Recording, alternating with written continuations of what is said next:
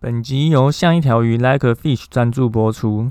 像一条鱼是台湾最大的防溺教育品牌，致力于推广荷兰游泳教育，教学水域安全观念与水中自救技巧，希望帮助民众在戏水时能够安全无虞。如果您对教学内容有兴趣的话，欢迎观看底下的说明栏资讯，了解更多课程内容。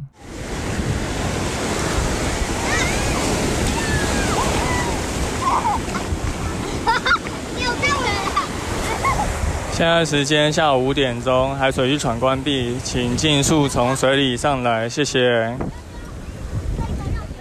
Hello，大家好，你现在收听的是救生日常，我是焦哥，又来到本周的新闻报报啦。上周的书封票选结果已经交给出版社，感谢大家就是到 FBI 票选。那至于哪一款确评中选呢？我们就再等等吧，让焦哥卖个关子。上周焦哥也去录了这个第一个要为了宣传书的广播，吼，蛮有趣的。那到时候再把这个连接放给大家听。这周又是这个平静的一周，有没有太多溺水的意外？可能也是因为这几天其实也都在下雨啊，然后因为进入梅雨季，加上疫情的影响，所以好像各地其实都还没有太多的戏水人潮。那接下来这一周，焦哥其实有蛮多天要回去芙蓉海边帮忙站救生的，虽然天气不太好了，那就欢迎大家来巧遇了。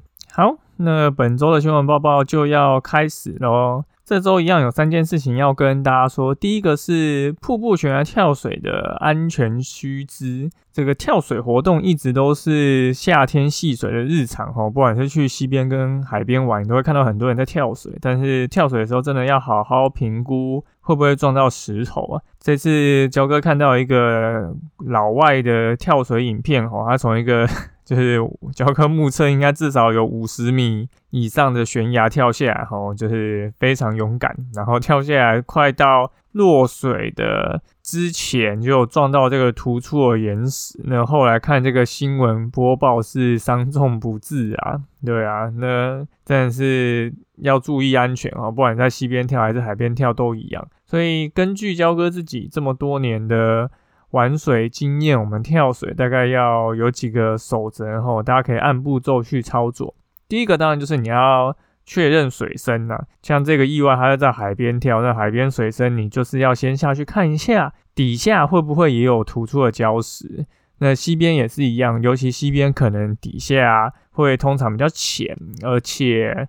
有时候会有一些人造设施的遗迹在那里，比如说一些钢筋或突出物啊，那就会造成你落水的时候可能会发生危险。所以你确认水深正常，依据交哥自己的经验，大概就是你是从五米高以下的地方做跳水的话，那水深可能至少要有两米。那如果是超过五米以上的跳水活动呢，那建议至少要有三米。那这个是一个比较安全范围的一个深度。那第二件事情当然就是你要往外跳。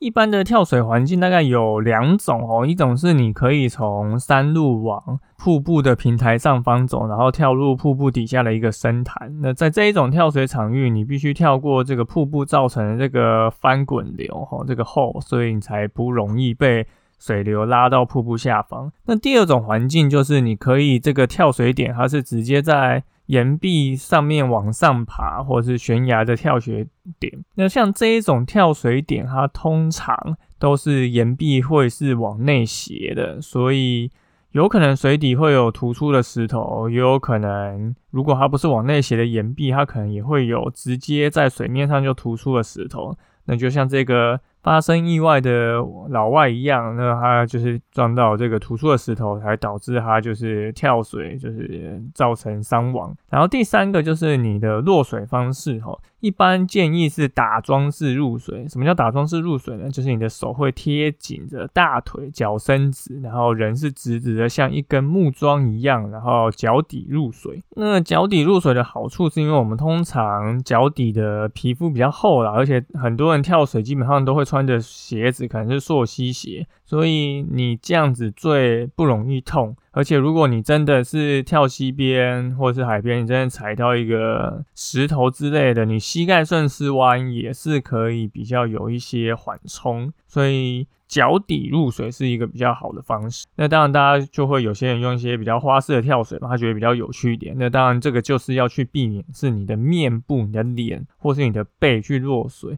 因为大家如果有玩过跳水活动，应该都知道，水基本上虽然它是一个软的东西，可是你跳下去，其实如果你是平平的接触面积很大的跳下去，它啪一声，这个冲击力道是很大的。所以如果你是面部或者是背部去落水的话，你就有可能产生这个撞击产生的一个风险的伤害，所以尽量是不要用这样子的一个方式去跳水。好，那第二个新闻资讯是这个上海大学的毕业游泳考试啊，因为疫情的关系，全面改成线上作答，蛮有趣的。这个是在这个我们对岸的上海大学哦，它发布了一个讯息，就因为为了在疫情期间让这些人可以顺利的完成毕业哦，那他们跟我们一样有设了一个。毕业门槛，所以如果你是尚未完成五十公尺游泳测试的同学，可以采用线上提交理论作业的方式进行考核。所以这些学生他必须先登录一个所谓的游泳基础理论的课程平台。那上完这个课以后，在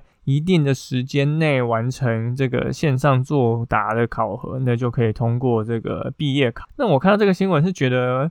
蛮有趣的哦，就是这当然是疫情之下不得已的一个转型考试哦，由我们术科的测验转型到学科的测验。但焦哥看完以后，我就觉得这个学科的测验其实应该在台湾也要落实才对，而且我们应该要把所谓的游泳基础理论考试改成所谓防溺水域安全测验，所以等于毕业生他不仅要完成术科的一个。考试，他也要去通过一个学科的考试才可以毕业，而且这个术科的测验哦不是，然后这个学科的测验不要去考什么游泳基础理论啊，什么你的脚应该怎么打水，手应该怎么滑，而是应该去考所谓的防溺的水域安全测验。因为多数的溺水意外本来就是可以事前避免的，只是多数人缺乏相关知识，又不懂得评估自己的能力到哪，所以最后的做出过高风险的事情，才导致发生意外。所以如果能通过这样的测验，让我们把数科能力测验以外的学科知识类的水域安全常识也补足的话，那我相信应该会大大降低这个溺水意外的发生哈。像焦哥去年其实就有设计防溺水堂考啊，然后也有放在 FB 上送到这个广大的回响啊，有好几千人就是分享，然后破万人作答，所以我相信大家其实对于这个防溺水堂是有兴趣的。那实际做出来的分数，其实多数人都是。不及格的哈，所以我们就会发觉大家的水域安全观念其实是有需要一定上面调整。那我不知道你做过这个测验的没啊？那如果你没有做过的话，那我建议你来做做看。那教哥会把这个防溺水塘考的测验连接放在底下的说明栏资讯哈，大家可以再去做测验挑战一下。好。那最后是一个水域活动资讯哦，这个是在日本有一个全日本唯一的观光激流木筏的体验活动哦，它是一个影片，那焦哥会把这个影片放在底下的说明栏。那它是在全日本唯一的一个观光激流木筏的体验，那它这个木筏是由木材编造在一起的哈，有这个。传承六百年的木筏师用这个强劲手忍的划桨技术，带着这个观光的游客站在木筏上，穿过五点五公里的北山川急流，哦，很有趣耶！我看这个影片超好玩的。那它这个体验呢，大家会穿着救生衣，抓在木筏两边有钉制的杆子上面，所以大家不用怕会落水哈。那前头会有。两个控水的人在前面做控水，所以他会在前面引导这个竹筏能够不是竹筏是木筏，然后顺利的顺着激流流下去。那整个活动大概七十分钟，然后十岁到七十五岁都可以参加。我觉得看起来很有趣。我觉得这个活动其实应该在台湾好好的发展哦，在台湾一些溪流，我觉得应该。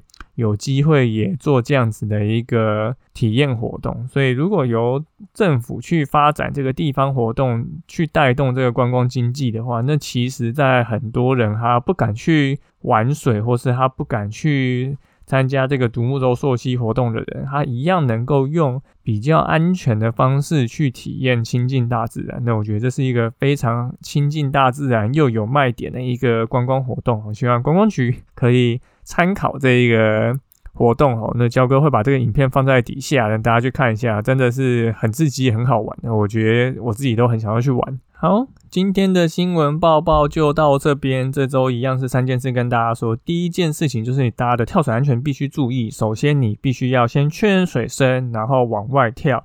那弱弱水的时候，最好是脚底入水。再来就是上海这个游泳测验改考线上测验哦，那焦哥觉得应该要把这个学科测验一样加入台湾的毕业门槛里面，而且是改成所谓的防溺水域安全测验，让大家除了数科有游泳能力以外。